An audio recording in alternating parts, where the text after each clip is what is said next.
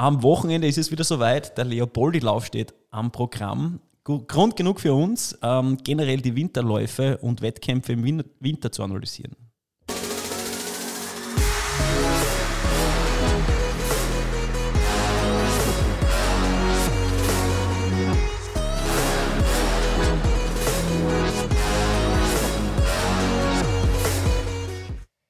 Herzlich willkommen zum Triathlon-Podcast von Sweet Spot Training nach langer Pause. Ähm, ja, und eigentlich kommt gleich mhm. wieder eine Pause.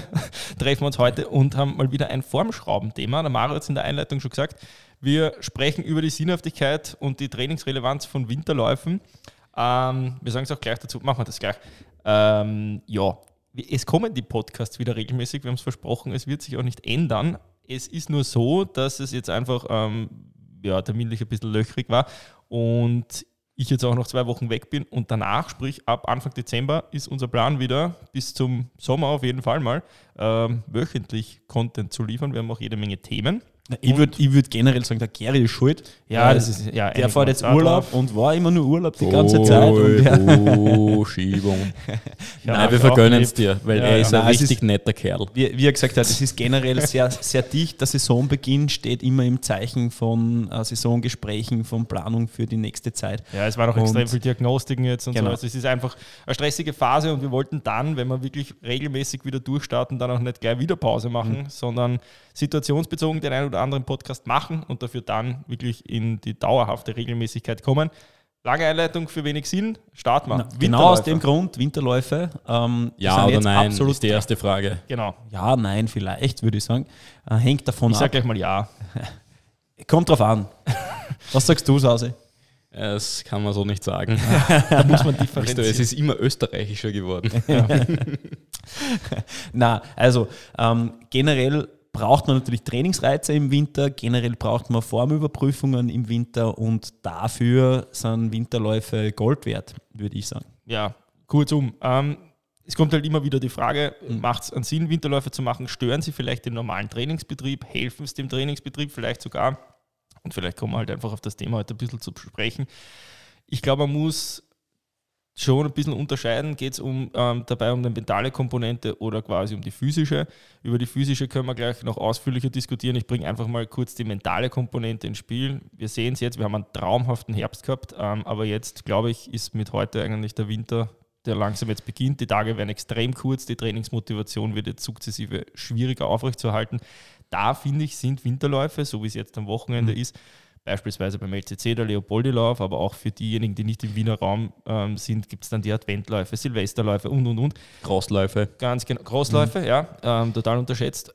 Ist auf jeden Fall, ähm, sind ein paar Anker, die einen über diese ja, ich nenne es mal sehr schwierige Phase schon sehr gut drüber retten können. Rein genau. jetzt von der Mentalkomponente. Ich, ich würde es auch gar nicht so sehr auf, das, auf jetzt Laufbewerbe beschränken, sondern generell auf Wettkämpfe. Mhm. Man kann da den Blick über den Tellerrand schon wagen und äh, da Cross-Country ähm, oder die Cyclocross-Serien, die auch immer wieder äh, stattfinden ja. oder auch Schwimmwettkämpfe ja, äh, für stimmt. gute Schwimmer ja. Masterschwimmen. Äh, mit, mit, in den, mit ins Boot holen und, und mit einbauen und eben über so mentale Tiefs äh, drüber retten.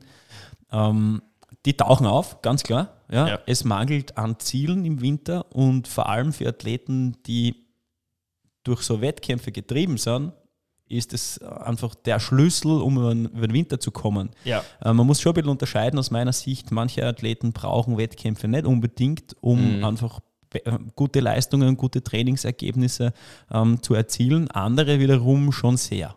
Ich ja, und manche Athleten, ich habe früher viel, viel mehr gemacht davon, mit dem Resultat, dass ich immer sehr, sehr früh in Form war und es dann über die eigentlich wichtigere Saison, unter Anführungszeichen, Triathlon war das Ziel, nicht wirklich gut halten habe können, weil ich mental dann eigentlich schon wieder leer war.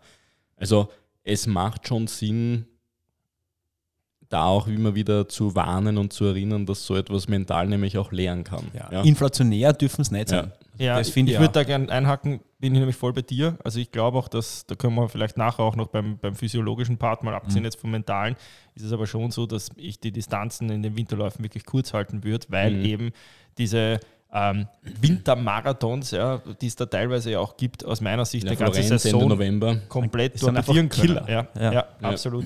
Aber ähm, was du gesagt hast, Mara, es ist halt schon so einfach, wenn du weißt, jetzt diese Winterlaufserie, wie es in Wien zum Beispiel gibt, die im Prinzip Jänner, Februar, März ist, ja, und dann jetzt sogar eigentlich schon im Dezember beginnt oder Ende, Mitte November, da ist es halt schon so, dass man, wenn man am, im, am, auf Training Peaks jetzt einfach sieht, okay, in fünf Wochen steht wieder was an, dass einfach diese fünf Wochen eine viel kleinere Etappe sind, auf die ich Ja. mich fokussieren kann, als wenn ich weiß, okay, im Juni ist St. Pölten oder so. Ja? Das Ja. ist einfach so weit weg, dass dann so eine gewisse Lethargie reinkommt und die kann man durch solche Anker eigentlich super übertauchen. Ich würde sogar sagen, ähm, qualitativ steigern einfach. Ja, Ja, man muss es einfach einordnen. ja, ja, ja Die- die zu dem Thema die, will ich Wettkä auf jeden die. Wettkämpfe, ähm, äh, unter Anführungszeichen Wettkämpfe, ich würde es viel mehr als eben Leistungsüberprüfungen und nächste Schritte auf ein höheres Level Oder sehen. einfach als harte Trainingseinheit. Ja, und das ist ja Aus eben diese nächste, diese nächste Stufe auf ein nächstes, oder die Stufe auf ein nächstes Level im Training. Ja? Ja, Und ja. nicht so sehr als ähm, Peak Performance im, im Sinne eines Wettkampfs. Das ist ja eben der Punkt.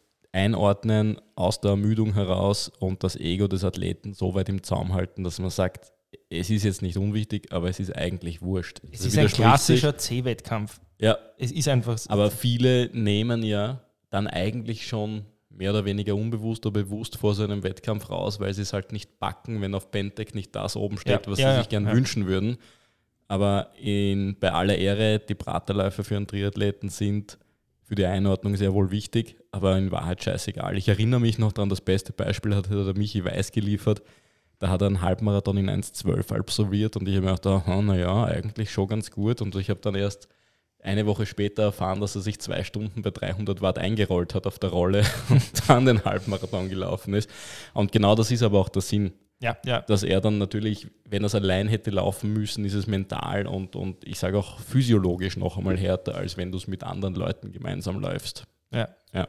Ich würde es auch generell als Aufrechterhalten der Spannung und der eben Wettkampfsituation ähm, sehen, einfach um schon ein Gefühl für einen Wettkampf, für die Nervosität davor und auch die Nervosität vor gewissen Tests, die man ja immer wieder machen muss, Ja. zu behalten und eine Routine zu kriegen. Ähm, viele haben dann eben auch in einer Testsituation eine Schwierigkeit, wenn sie den Test allein absolvieren müssen, ganz egal, ob das jetzt ein, ein FTP-Test ist Mhm. oder ein Schwimmtest, wo es um eine Critical Speed geht, äh, ganz egal. Ähm, Die tun sie einfach leichter, wenn die Wettkampfsituation da ist und aber dann auch leichter in so Testsituationen. Ja. Ja, absolut. Also man kennt das ja, wie wir es jetzt gehabt haben in der Covid-Zeit, wo die Winterläufe komplett weg waren, dass es dann im Sommer einfach ein Kaltstart ist. Ja. Und dasselbe ist bei den Tests, wie du das sagst, wenn man einfach regelmäßig Wettkampfleistungen abruft, dann tut man sich da noch leichter ähm, bei Tests zu performen. Ich würde gerne über die Einordnung sprechen, weil ich glaube, das ist ein ganz Ja. wichtiges Thema, mit dem wir auch sehr oft konfrontiert sind.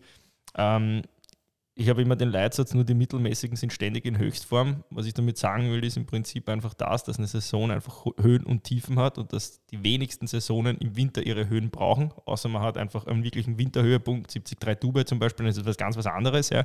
Aber wir sprechen jetzt einfach von der klassischen Saison mit Sommerhöhepunkt. Da muss es im Winter keine neue Bestzeit sein. Es ist schön, wenn die fällt, gar keine Frage. Aber wenn ich zum Beispiel diesen Winterlauf als klassischen C-Wettkampf sehe und trainingsplanungstechnisch das so gemacht wird, dass ich wirklich aus einer Vorermüdung komme, dann ist es mitunter vielleicht bei mitunter besserer Leistung ja, gar nicht möglich, eine absolut gesehen neue Bestzeit aufzustellen.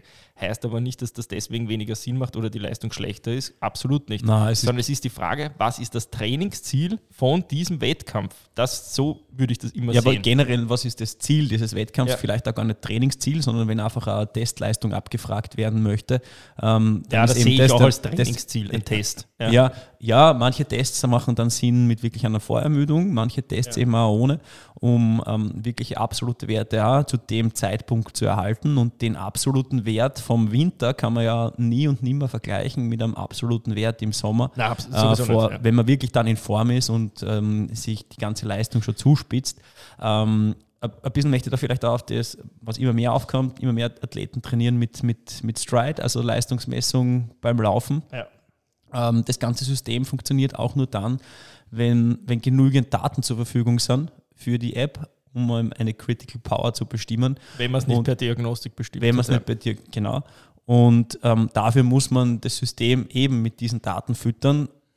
Und dazu bieten sich dann solche Winterläufe natürlich an. Es, es, sind immer Intervalle in einem Critical Power Bereich, also maximale Leistung auf eine gewisse Distanz in verschiedenen Distanzen. Die kürzeren sind ja ein, relativ einfach im Training abzufragen, mhm. ja. aber wenn es dann um die längeren Läufe geht, eben fünf Kilometer plus, ähm, wird es alleine schon schwieriger. Und ja. da bietet sie so ähm, ein, ein, Rahmen natürlich perfekt an. Ich nutze das jetzt auch für die Insight-Diagnostik bei den mhm. Lauftests ähm, am Wochenende, dass quasi dann der, der, der längste der vier Diagnostiktests quasi dann ja. im Zuge vom Winterlauf gelaufen wird. Wettkämpfe sind immer die beste Leistungsüberprüfung, gar keine Frage. Ähm, letzten Endes damit, mit dem wir uns dann halt irgendwie auch auseinandersetzen müssen in der Kommunikation mit den Athleten, ähm, ist, wenn das Ergebnis besser ist oder schlechter ist, als das sich ja. der Athlet erwartet. Ganz klar, wie bei jedem Wettkampf über die Einordnung haben wir kurz gesprochen. Ich persönlich aus Trainersicht sehe es immer positiv, in dem Fall von den Winterläufen, weil ich finde, und das ist jetzt auch meine Meinung als Sportler, egal wie scheiße der Winterlauf war, es war immer motivierend, für den nächsten besser dazustehen. Und egal wie gut er war, es war immer motivierend, beim nächsten Winterlauf noch einen draufzusetzen. Mit anderen Worten, es gibt keinen schlechten Winterlauf, er motiviert immer und er bringt dir diesen Fokus, strukturiert zu trainieren in einer schwierigen Trainingsphase immer zurück. Also ja. ich kann vieles von dem nicht unterschreiben, was ähm, Trainerkollegen auch im, im Ausland über Winterläufe sagen. Aus meiner Erfahrung ist es planungstechnisch sehr wohl sehr wirkungsvoll. Ja, und ich würde es eben wieder nicht nur auf das Laufen und auf Winterläufe beschränken. Ähm, genauso eine Testsituation am Rad mhm. oder eben eine Testsituation im Wasser ähm, bringt genau das, nämlich einen Status quo. Und mhm. den muss man dann so hinnehmen, wie er ist und eigentlich neutral betrachten. Also uh. ich, ich, ich würde es ich nicht, nicht, gar nicht darauf beziehen, dass das jetzt posit, immer positiv ist, sondern das ist immer neutral. Es ja, ist, aber das fällt ja Athleten grundsätzlich sehr schwer, das, das wissen wir auch. Ja, das sehen, wir sehen ich sprech, immer neutral. Ich, ich, ich spreche jetzt auch wirklich nur aus, aus der, Trainer, aus der Trainersicht. Ja, ja, da bin ich also, bei dir. Ja, klar. Ganz egal, was bei dem Test rauskommt, man muss ihn auch wieder einordnen, ob das jetzt Lauf, Schwimmen, Rad ist, ganz egal. Ähm, und ganz neutral sehen. Und das ist die Ausgangssituation für alles Weitere. Der Trainingsreiz, der dazu kommt, finde ich ja, da bin ich ganz bei dir, kürzere Distanzen besser. Für die meisten Athleten, die irgendwo ähm, Ziele im Mittel-Langdistanzbereich haben, das ist schon der Großteil, ähm, macht schon jetzt Sinn, wirklich da an der maximalen Sauerstoffaufnahme zu ja. arbeiten und da schlägt diese Art von Wettkampf natürlich viel mehr in die Kerbe, ähm, als jetzt einen Halbmarathon zu rennen. Ja, und ich sehe das halt auch immer so, dass, dass ich einfach sage, es gibt um diese Jahreszeit keine schlechten Tests, es gibt nur aktuelle Werte. Ja, das ist das Einzige, was du um die Jahreszeit brauchst. Du brauchst aktuelle Werte, mit denen du arbeiten kannst, die treffsicher sind. Da gibt es halt verschiedene Möglichkeiten, haben wir eh schon oft gesprochen. Klar, kann man es auch ganz isoliert über eine Diagnostik machen. Ein Wettkampf ist halt eine Art, wie wir Werte genau. ermitteln können. Aber ob das jetzt ähm, um 30 Sekunden am 5 langsamer ist als im Vorjahr in einem Novemberlauf, ja, ist einfach völlig, völlig wurscht, ja, weil wer weiß, wann die Offseason war, wie war die mhm. ganze Saison, wie waren die Trainingsphasen jetzt, war ich vielleicht krank, gerade jetzt, wo gefühlt jeder krank war. Ja. Mhm. Also das hat ja alles einen riesen Impact auf die sechs, acht Wochen, die danach folgen. Ja. Einfach kontinuierlicher Aufbau und so weiter. Also da, ja. Und im besten Fall geht es dann ja eh gut, ja, und ja, sowieso. ist dann eben sowieso. auch dieser motivierende Faktor, von dem du sprichst, trotzdem dabei. Oder Aber wie du eben gesagt hast, man müsste es neutral einordnen. Mhm. Und einfach, auch wenn es ein sehr gutes Ergebnis ist, auch also. das neutral einordnen. Nicht immer nur negative, sondern auch positive. Einfach sagen, okay, warum war das jetzt so gut? War ich genau. vielleicht einmal beim Winterlauf richtig getapert? Kann durch Zufall passieren, ja, weil einfach die, die, die die Zeitvorgabentechnik in der Woche einfach nicht mehr hergeben hat und man steht halt wirklich erholt am Start oder es ist genau das Gegenteil und ich komme aus einem Mörder-Trainingsblock und renne das hinten drauf und ja. In, in, jedem, in jedem Fall kriegt man richtig viele Informationen, Voll. wenn man sich das anschaut und kann besser einordnen, wann der Athlet performen kann oder nicht und wo wann welche Leistung äh, stattfindet. Und dementsprechend richtet sich dann das Training danach aus. Und für mich geht es bei den Läufen viel mehr darum, einen Progress zu beobachten und eben dann neu, wieder neue, aktuelle Daten zu haben, aktuelle Werte zu haben, um die nächsten Schritte im Training zu setzen. Ich glaube, dass sie auch Freiheit geben können. Ich rede jetzt zwar nicht von Winterläufen, aber ich war ja im Sommer relativ lang verletzt und habe nicht Radfahren können und hatte dann doch ein recht langes Rennen. Und das war gar nicht so schlecht für das weniger Training.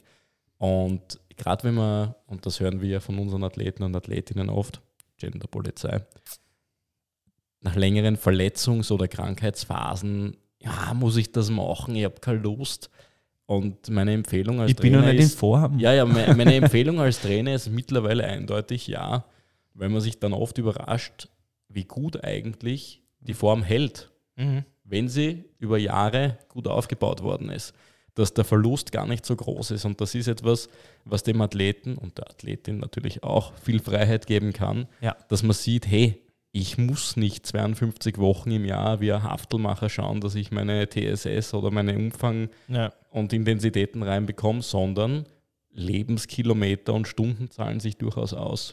Ich, ich würde ich würd sogar noch weitergehen. Ich soll nicht, ich darf nicht Ich sollte, jedes ja. Mal auf, äh, drauf schauen, dass die TSS-Punkte passen und dass ich die Formkurve Das wäre ein da ganz stimmt. eigenes Thema eigentlich. Ja, Ja, ja. Vollkommen lass richtig, so, lass ja. mal das einfach so stehen. Ja. Aber ja, und äh, es zeigt sich immer mehr und mh, immer mehr Athleten bestätigen das, dass einfach wirklich die Jahre, die Trainingsjahre im Austauschsport ex extrem wichtig sind Unersetzlich.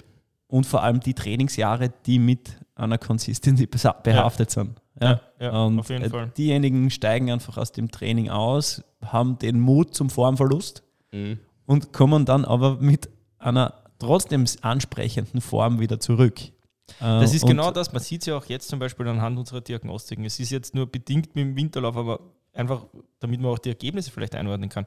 Wir sehen jetzt bei den Diagnostiken, dass die hoffentlich, muss man fast sagen, deutlich unter den Sommerwerten sind. Ja. Schön, wenn die da anknüpfen, gar keine Frage. Aber es ist normal, dass eine Saison zu Saisonbeginn nach der Saisonpause einen Setzer hat ja, und dass man auf einem tieferen Niveau als im, in der Höchstform neu beginnt. Das Ziel wäre nur, dass man in der nächsten Höchstform auf einem höheren Niveau als beim letzten Jahr ist. Da sind wir uns, glaube ich, alle einig. Aber dieses Einordnen, dass ich zu Saisonbeginn einen niedrigeren, ich spreche jetzt mal ganz, ganz Dings aus, ja, einen niedrigeren FDP beispielsweise habe, ja, als vor zwei Monaten, das ist ja quasi gewollt. Am, äh, am Tag X sollte die Leistung höher sein als zu Saisonbeginn, nach einer drei Wochen Pause. Das ist völlig normal. Ja. ich, ich möchte einen anderen Fall bele- beleuchten. Ähm, auch wenn die FDP, jetzt bleiben wir bei dem Beispiel, ähm, auch höher ist, ja. was auch passiert, ja, Ja, kann ähm, passieren. ähm, und, und, und massiv besser ist, ja, na, umso besser. Ja, Ja, aber es Man ist muss nicht halt schlecht, wenn man drunter ist. Das ist der Na, Normalzustand, das will ich einfach sagen. Das ist, Ja, was, was, aber was ich raus will, e- egal wo sie ist. Ja. es ist immer nur eine Standortbestimmung und ein aktueller, aktueller Wert. Wie gesagt, es gibt keinen schlechten Test um die Wenn die. FDP geringer ist, sind die Intervalle dann ein bisschen einfacher. Wenn die FDP höher ist, wird es wahrscheinlich ein bisschen zacher Ja, werden. Ich glaube, was ja, aber bei diesem ganzen Leistungs- und Datenquartett, das wir ja alle irgendwie im Hinterkopf haben und wir als Trainer doch gut beurteilen können und wahrscheinlich besser beurteilen kö- können als manche Athleten. V2 Max beispielsweise. Kann sehr gut sein, zum Beispiel, dass die im Winter oder im, Frühjahr sogar einen Peak hat und dann im Juli sogar wieder abnimmt, wenn wir das Ironman-Training haben. ja, das wäre der Sinn sogar. hoffentlich. Und, ja, ja, aber das zu bewerten, weil wir sind, wir kennen ja unsere Athletinnen und Athleten und wir sind ja ein Stück weit selber so, wenn wir in der Athletenrolle sind. Es müssen alle Werte immer Immer top sein. top Ja, sein. was Gleichzeitig. Schon mal, was rein physiologisch schon mal nicht funktioniert, wenn man sich da ein bisschen damit beschäftigt, wie die Laktatbildungsrate die anderen Werte zum Beispiel beeinflusst oder ähnliches. Aber da kommen wir jetzt echt in einen Exkurs, aber das, das ist richtig. Kontextualisierung ist das Deswegen ist Metathema. das Problem, wenn man jetzt zum Beispiel nur einen klassischen FTP-Test fährt, dass man halt immer nur einen Wert hat. Und über, mit dem arbeitet man über das ganze Jahr und rechnet sich alle anderen Werte prozentuell raus. Das hat natürlich eine riesen Streuwirkung. Das ist dasselbe wie jetzt bei Winterläufen, wenn man die als Test hernimmt. Das hat genauso eine Streuwirkung und da kommt vielleicht jetzt wieder der Bogen zurück zu den Winterläufen. Klar sind Wettkampfergebnisse aussagekräftig. Man muss sich aber immer in, in die Frage stellen, kurzer Exkurs. Ja? Man muss sich immer die Frage stellen, was kann ich mit einem 5 Kilometer Winterlaufergebnis anfangen? Das sagt mir aus, wie gut bin ich über 5 Kilometer. Haha, welch Wunder. Ja. So, jetzt angenommen, wir rechnen uns anhand dieser 5 Kilometer Leistung die Schwelle aus. Wir machen es jetzt, machen es jetzt ganz einfach. Es kommt raus, die Schwellenleistung ist 4,0 am Kilometer. Ja? So, und jetzt läuft derselbe Athlet einen Monat später einen 10er Wettkampf. Ja? Und es kommt anhand der Berechnung von dort raus, dass die Schwelle plötzlich nur noch 4,10 ist. Ja, dann ist der Athlet nicht schwächer geworden, weil der Zehner vielleicht genauso Mhm. auch gut ist. Aber die Schwellenleistung ist einfach genauer bestimmt, weil der Wettkampf viel näher anhand der Schwellenleistung ja. da ist. Das heißt, ich minimiere die Streuwirkung. Und man darf nicht vergessen, wenn ich beispielsweise von einem 5-Kilometer-Lauf auf eine prognostizierte Marathonzeit Oh hochrechne, ist die Streuwirkung ungefähr so, als würde ich das mit meiner Schuhgröße multiplizieren. Ja, das ist einfach völlig Humbug. Ja. Und das alles sollte man bei der Einordnung von Testergebnissen, die auf einen einzigen Wert abzielen, Ja. halt immer berücksichtigen. Und deswegen ist halt auch eine klassische Diagnostik, wo es halt einfach Werte gibt, mit denen ich auf vielen verschiedenen Ebenen arbeiten kann. Sei es Das Fatmax, sei es Schwelle, sei es, es muss V2 immer, Max. es muss immer ein gesamtes Bild Genau. äh, erzeugt werden. Es ist und immer da, da wieder- ist ein, ein, ein Bastelteil Ja, in ja, dem. Ganzen. Ja. Weil du es angesprochen hast, das ist nämlich in der Volkslaufszene immer wieder erstaunlich, wie schnelle Läufer es gibt und mit wie wenig Training die auskommen. Weil der Fünfer Ja. ein kardiovaskuläres und ein Laktatverträglichkeitsthema ist und du keine, keine oxidative Maschine sein musst, wie es im Triathlon einfach der Fall ist. Und dieses Training Völlig richtig. einfach sehr viel von der Spitze nehmen kann, nehmen kann. aber aber Ja. trotzdem ist es genau dann das das Thema zu der Jahreszeit, in, in die, die, die das Training schlagen muss. Bei vielen. ja. Ja, Ja, einfach schon, um den aber- Motor größer zu machen. Mhm. Das Und stimmt schon, dann- aber ich bin nur kurz beim, beim Sause 1, wo ich da sagen, das stimmt nämlich voll, weil du bräuchtest da ja nur mal die, das Gedankenexperiment machen und, du, und ein Athlet läuft einen Fünfer Winterlauf, jetzt am Sonntag, und er läuft eine Woche später einen, einen Halbmarathon-Winterlauf. Und davor versucht man, das Pacing anhand des Fünfers für den Halbmarathon zu errechnen und lässt den Athleten in dem Pacing laufen. Kannst du sicher sein, dass er nach 10, 12 Kilometer platzt. Ja? Weil einfach die Form für diese Distanz, für die Dauer einfach nicht hält. Ja? Und wie du sagst, einfach diese Laktatverträglichkeit, was man einfach am Fünfer hat. Ja, wobei es bei mir zum Beispiel wieder stark umgekehrt wäre. Ja, das ist jetzt eine Sonderform. Ich sage jetzt Tur- ganz, Turbodiesel. ganz ähm, ähm, aus, dem- aus dem Athletendurchschnitt, den wir haben, ist das, würde ich sagen, bei 8 bis 9 von 10 so. Ja, wobei ich betonen muss, also es ist das Coming Out. Ich habe mein Training definitiv für kurze Läufe falsch gestaltet, weil ich viel zu gern Rad fahre. Aussage Ende. Lass mal so stehen. Ja. Ja. Vielleicht kommen wir zu der Frage, Das war ein Test. Radfahren ist das Wichtigste. welche Distanzen und wie oft die Winterläufe. Ich glaube, das ist auch noch was, was man. Also wie gesagt, äh, ich bin da eher nicht so inflationär. Ähm, Was heißt das für dich? Das heißt vielleicht alle zwei Monate, Mhm. dass das wirklich ein satter Trainingsblock dann sein kann und reicht als Referenz Ich völlig überlege aus. gerade, was ist bei den LCC-Läufen? Ist immer so Drei, sechs vier Wochen, oder? schätze ich, oder? Na, Na, na, alle na, na. Monate ist der. Monat? Im, im, also dann im Frühjahr Ja. ist es alle Monate. Mhm. Jetzt der Leopoldi-Lauf ist ja kein Winterlauf. Nein, sondern, nicht, aber ich äh, glaube, Start- ja, ich hätte auch jetzt gesagt, so fünf Wochen oder gar sechs Wochen, glaube ich, ist mir das Ich Ich glaube, das ist immer, immer dasselbe Datum, Echt? nur einen Monat später. Äh, Okay. Ja, weiß Also, ja, aber Weißt, die Winterläufe sind jetzt schon lang her. Ja, ja, ja, ja, ist schon wieder Zeit raus. Ähm, aber Pandemie das, auch wirklich die, die Ja. zwei Monate würde, würden reichen und eben, es, man kann super aufbauen, weil viele Streckenlängen angeboten werden und man die Streckenlänge zum Schwerpunkt des Trainings setzen kann. Ja, ich bin übrigens, da muss ich eine Lanze brechen, ich bin übrigens der volle Fan von einem 14 Kilometer Winterlauf, Mhm. weil ich finde, dass die Distanz ähm, jetzt wieder auf dem Durchschnitt gerechnet extrem aussagekräftig ist. Und Ja, extrem grindig. also, und un- ungefähr aber schnell Stunde. wegregenerierbar. Ja, Also es ist wirklich genau so eine, noch der es ist am Sweet Spot Ja. der ultimativen Grindigkeit. Ja, wirklich. Ich Lang 14 genug, ist damit es weh ist, aber kurz ja. genug, damit es wieder geht, weil der Halbmarathon ist um das bisschen zu lang. Genau. Ja. Ja, Außer man läuft ihn in einer Stunde, aber Ich würde ich würd da Mit dem Luxusproblem sind wahrscheinlich nur Ich bin wenige schon, bin schon bei dir mit dem tatsächlichen Winterläufen dann im Februar oder wann, Mhm. das, wann, das, wann die passieren. Ja, 14, aber jetzt zu, Nein, zu jetzt dem nicht. Zeitpunkt Ja, ja, ja. eher bei den 5 oder, oder 7, sieben. vielleicht noch ein 10er. Ja. Ähm, es sind da ein paar Läufe im, im Süden von Wien vor allem, da gibt es die 5 und 10 Kilometer Variante. Was ich ja. Genau. gern mache, ist eher häufig dann, gerne in einem Block von neun Wochen, sage ich mal, zwei bis drei Läufe zu machen. Kurzer, auf keinen Fall länger als sieben. Also vielleicht ein Zehner, aber das ist dann schon wieder sehr lang. Und dann meinetwegen gern mit einem Eintagestapering, dass man die Leute halt Mhm.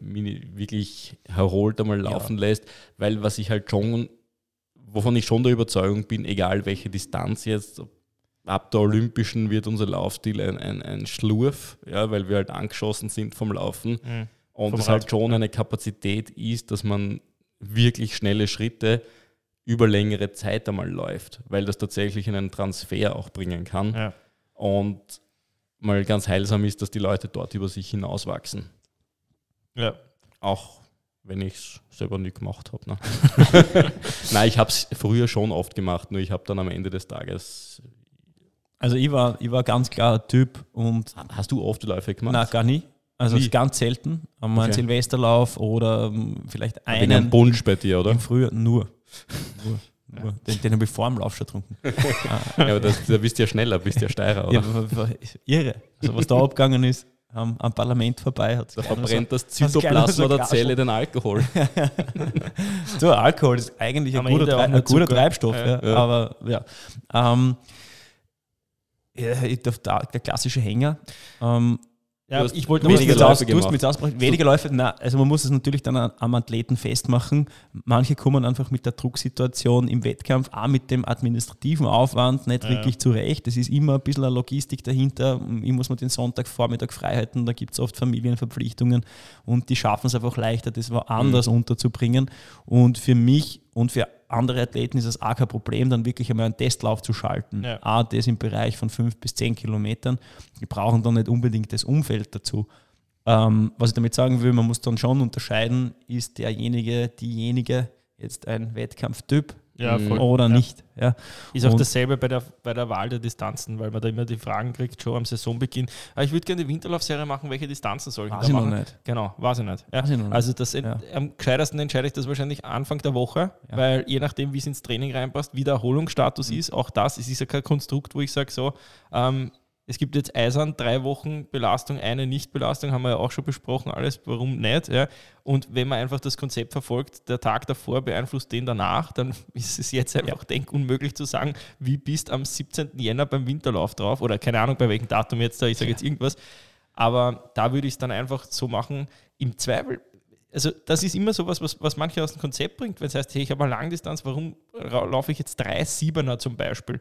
Weil es einfach gerade Sinn das macht. Weil es Sinn macht. Einfach Sinn das. macht, ja. Und das der brauchst. andere rennt 3,14er. es ist Ja, ja. ganz unterschiedlich. Mhm. Ja. Und wie immer in der Planung, es ist individuell und das macht es ja dann letzten Endes auch treffsicher. Ganz, ganz genau. Und wie der Sausi am Anfang schon gesagt hat, aufpassen muss man auch, dass dann die Athleten nicht ausbrennen Mhm. äh, und schon zu früh in Form sind. Und das meine ich gar nicht so sehr physisch, weil Mhm. das kann man eh ganz gut steuern, sondern mental. Ja, äh, ausgebrannt und in Form und ah, jetzt habe ich schon viele Wettkämpfe gemacht, jetzt habe ich die Routine und jetzt läuft das Werk richtig gut. Ähm, das birgt auch eine Gefahr, eben die Gefahr, dass man dann nicht mehr heiß ist auf die Rennen, die tatsächlich zählen, die dann Und nicht da- mehr C-Wettkämpfe sind, Da möchte ich eins dazu sagen, weil das finde ich an den Winterläufen jetzt grundsätzlich gut. Nicht allgemein an Vorbereitungswettkämpfen, aber die Winterläufe, wie wir es jetzt da haben im Wiener Raum, die hören im Prinzip mit Mitte März auf. Dann wäre eigentlich ja der Abschluss quasi dann der Wien-Marathon oder Halbmarathon oder alle Wettkämpfe, die halt im Zuge der Veranstaltung stattfinden. Was ich dann immer mache, ist ab April einen wirklich großen Radblock, weil dann irgendwann war das mal so, dass wir ab April ein wirklich schönes Wetter gehabt haben. Vielleicht kommt die Zeit einmal wieder. Dann kann man nämlich da wirklich, dann hat man sich über die Trockenzeit im Winter quasi drüber gerettet und dann kann man wirklich fokussiert trainieren. Und wenn ich dann April, Mai einen wirklich großen Block habe aus acht bis zehn Wochen, dann bin ich auch wieder richtig scharf auf Wettkämpfe. Und dann kommen nämlich genau die, die gelten, ja, nämlich Anfang Juni. Ja. Also, Obergrafendorf. okay, ja, gut, Mitte Mai wahrscheinlich schon. Ja. richtig, richtig scharf ist noch, so bisschen, ist noch so ein bisschen der Übergang oder das Thema, das ich noch da in den Raum werf, werfen möchte. Ähm, Marathon als Abschluss, du hast es eh schon gesagt. Um im Ende April. Ähm, also so die einfach jetzt einmal die These, jemand möchte einen schnellen Halb, äh, schnellen Marathon laufen im, beim Wien-Marathon Ende April, Mitte April, um für Triathlon schneller zu werden. Also m- im- ein Marathon Schieß. zu laufen, um Aus im dem- Triathlon schneller Ja. zu werden, ist per se schon mal ein Widerspruch, würde ich mal sagen. Erle Erlebnisaufsatz, wie ich mich für sechs Wochen abgeschossen Ist natürlich, habe. natürlich jetzt eine, Provo 20, ein, eine 22 provokative, eine Ja, pro weiß, provokative ja. Hypothese von mir. Ja, ähm, wird, wird nicht funktionieren. Ähm, generell Marathon und schnelle Beine äh, ist ein Widerspruch in sich, vor allem auf einem, äh, auf einem überschaubaren Niveau.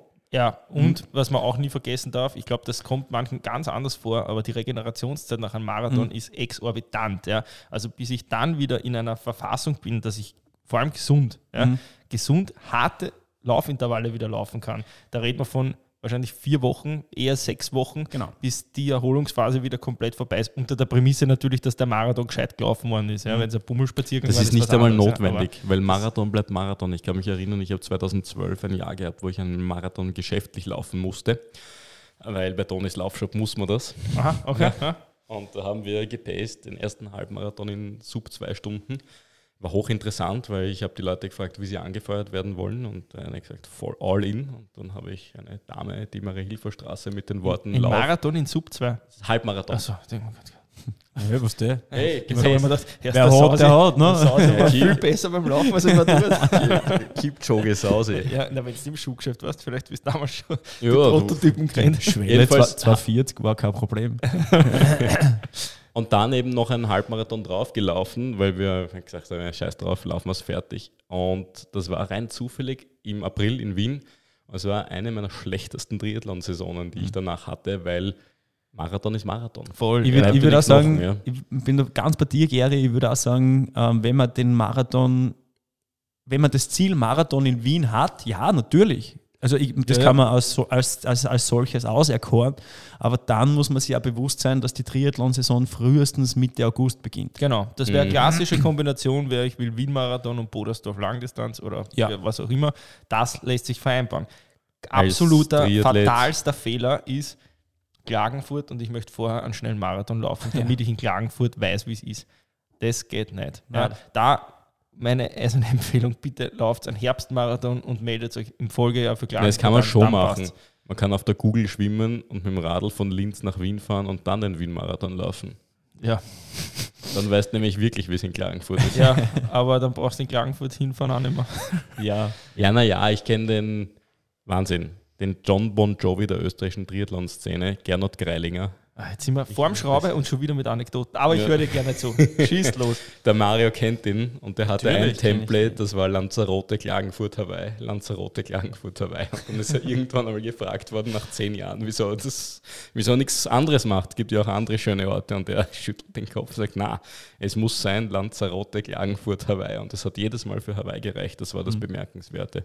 Aber wenn Marathon, würde ich als Triathlet, wenn es die Safe-Variante sein soll, eine Superform in den Herbst mitnehmen und Florenz beispielsweise Ende November laufen. Weil dann kann man Oder den Valencia, ganzen Dezember chillen und Ja. sich erholen. Sehe ich, sehe ich Für- ganz genauso. für- ich würde ich würd das auch immer in den Herbst reinziehen und als Initial für eine Off-Season nehmen, weil Dann wenn man sich man's. wirklich freut auf eine Off-Season, dann, wenn man in, im Herbst oder im Winter ähm, in einem Marathonziel gelaufen Nein, ist, ich find- finde, die grindigste, die grindigste Vorbereitung überhaupt für einen Wettkampf ist eine Marathonvorbereitung und die grindigste Form eines Wettkampfs ist auch ein Marathon. Ähm, vielleicht spreche ich da ähm, als ja nicht so begnadeter Läufer eher ähm, in den Tönen, aber ähm, a- a- echte Marathonvorbereitung für einen schnellen Marathon, Mhm. egal auf welchem Niveau, ist sehr herausfordernd. Ja. absolut, absolut. Und, Ist, und ich würde sagen, herausfordernder als eine Langdistanz. wollte gerade dasselbe sagen. Ja, und es geht mir auch nach einem Marathon Ja. weit, salopp gesagt, geschissener als nach einer Langdistanz. Also wie Mhm. da meine Beine benannt sind. Und Ja, ich kann mich, ich kann mich erinnern, was der Thomas Zrupp mir erzählt hat. Der Thomas Zrupp ist mit 40 damals seinen besten Marathon in unter 2,30 gelaufen. Das ist schon eine echte Marke. Und sein traditionelles Training war Freitag und Montag ein 36er mit Endbeschleunigung. Die ersten 24 Kilometer wurscht langsam, also 5er oder 5,30er Schnitt sogar und die letzten 12 Kilometer im Wettkampftempo. Jetzt muss ich ganz ehrlich sagen, dass ich nicht auswendig weiß, welches Tempo das ist auf 2,30, aber es ist verdammt das schnell. ist verdammt schnell. Und er ist damals, und dann habe ich ihn gefragt, ja, und was bist du Samstag, Sonntag 3,35, gelaufen? Ja, Ich sowas. 240 gesagt, ja, irgendwas in der Es Richtung. ist schneller als 3,40 nämlich. Okay. Und dann habe ich ihn gefragt, naja, und was bist du Samstag, Sonntag gelaufen? Der überlegt hat, ah, nicht wenig, ah, nicht wenig. und, und man braucht dann neben dem Motor natürlich auch die, das Chassis und das Getriebe, dass das aushält. Weil Absolut. Das ist verdammt. Ist auch in, Harter in Tobak, ja. ähm, das sollte man vielleicht auch noch erwähnen, weil es ja doch irgendwie zum Thema passt, weil es ja der Abschluss von einem Winterlauf Thema, ja. sein könnte. Ähm, die, die Verletzungsgeschichte für in einer Marathonvorbereitung, also ich muss echt sagen, wenn ich es auswerten würde aus meiner Trainerlaufbahn quasi alle Verletzungen, dann sind die meisten in der Marathonvorbereitung passiert, weil das Alternativtraining in der Regel relativ wenig wird.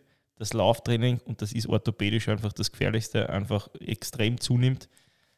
Sauses Das Beispiel mit Thomas Schrupp hat, Ja. sie, hat sie gezeigt, die ganzen Grundlagen oder viel, viel des Grundlagenumfangs wird einfach laufend Ja. gemacht, Ja. was Ja. ansonsten einfach durch ein Radtraining auch super ersetzt werden kann. Ähm, Und dadurch ist die Belastung für den passiven Bewegungsapparat einfach enorm. Ja. Und das muss man wegstecken können.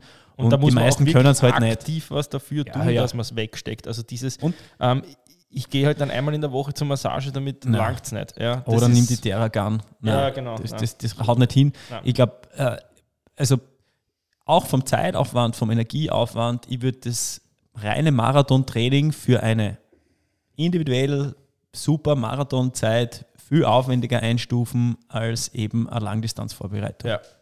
Vielleicht fassen wir es kurz zusammen. Also im Prinzip Winterläufe, glaube ich, sind wir grundlegend d'accord, dass sie Sinn machen, mhm. ähm, dass wir auch d'accord sind, dass man es individuell von den Distanzen gestaltet. Das Thema inflationär ist natürlich ganz individuell. Was ist inflationär? Das kommt auch wieder auf den Athletentypus an. Du hast das vorher ausführlich gesagt, Marc, äh, Mario, mit, mit ähm, das Thema einfach, bist du der Wettkampftyp oder bist du das nicht? Ja. Gibt auch Leute, wo gar kein Winterlauf Sinn macht. Das haben wir vielleicht gar nicht angesprochen. Gibt es auch. Ja. Ist vielleicht eher die Ausnahme, aber gibt es durchaus. Ja. Mhm. Ähm, Was sollen wir daraus ziehen? Äh, Informationen. Ja. Informationen zum aktuellen Status quo des Athleten, egal ob das jetzt ähm, ein, ein, ein, Radtest oder irgendwo Cyclocross, vielleicht wo man Wattwerte mitnehmen kann oder eben ein Schwimmwettkampf im Becken mhm. ist.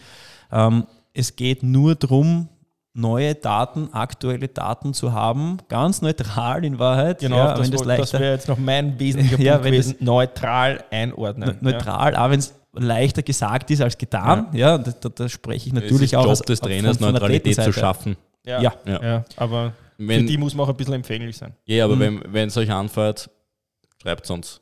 Also unsere Athleten und Athletinnen ja, ja. sonst. Wir halten das schon aus. Das erste ähm, Beratungsgespräch ist gratis. und ähm, eine Kleinigkeit habe ich noch äh, zu, den, zu den Winterläufen generell. Natürlich Winter, es ist kalt, mhm. äh, es kann richtig kalt sein. Das heißt, es birgt trotzdem die Gefahr oder schon eine größere Gefahr in Start- und Zielbereichen von Verkühlungen oder von einfach Situationen, die der Gesundheit nicht zuträglich sind. Äh, ich rede nicht vom Bier danach, ähm, sondern eben von so Situationen, wo Mario man dann. ist für die FFP2-Maske am Start. ja, ja, während des, während des Rennens, ja. Hypoxietraining, oder?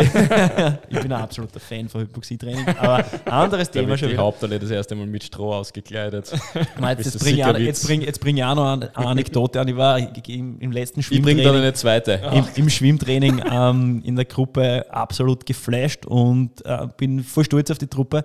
Es waren von zehn Leuten vier, die 50 Meter Kraul ohne Atmen geschafft haben. Das ist wirklich viel. Das ist wirklich viel. Das ist wirklich viel und das ist richtig stark. Also ich bin ein Verfechter von Hypoxietraining. Ja. ja. Was man daran Lass mal mit FFP2-Maske schwimmen. Ja, ich das dann. Okay. Ja, Meinst haben es geschummelt? Das kann ja eh sein. Ja. Äh, ähm, aber auf die Situationen vor allem im Ziel muss man aufpassen. Vor ja, dem Wettkampf ja. sind alle aufgewärmt und eh in Aktion, das haut schon hin. Aber dann die Nachbesprechung, wie mhm. war nicht der Lauf mit dem Laufkollegen, mhm. mit dem ich dann gelaufen bin, das kann dann schon einmal übersehen werden, dass das auch dann das weitere Training boykottiert.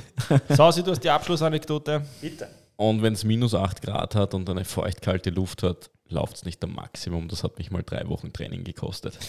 Ja, so viel zum Thema Train Smart. ja, in diesem Sinne, danke euch fürs Zuhören. Viel Spaß bei den ersten Winterläufen. Ja, wenn ihr Themenvorschläge habt, her damit. Wir sind jetzt dann demnächst wieder voll in Action. Genau. Schreibt uns an info@sweetspot-training.at. Viel Spaß. Ciao, Baba. Danke Ciao. fürs Zuhören. Ciao.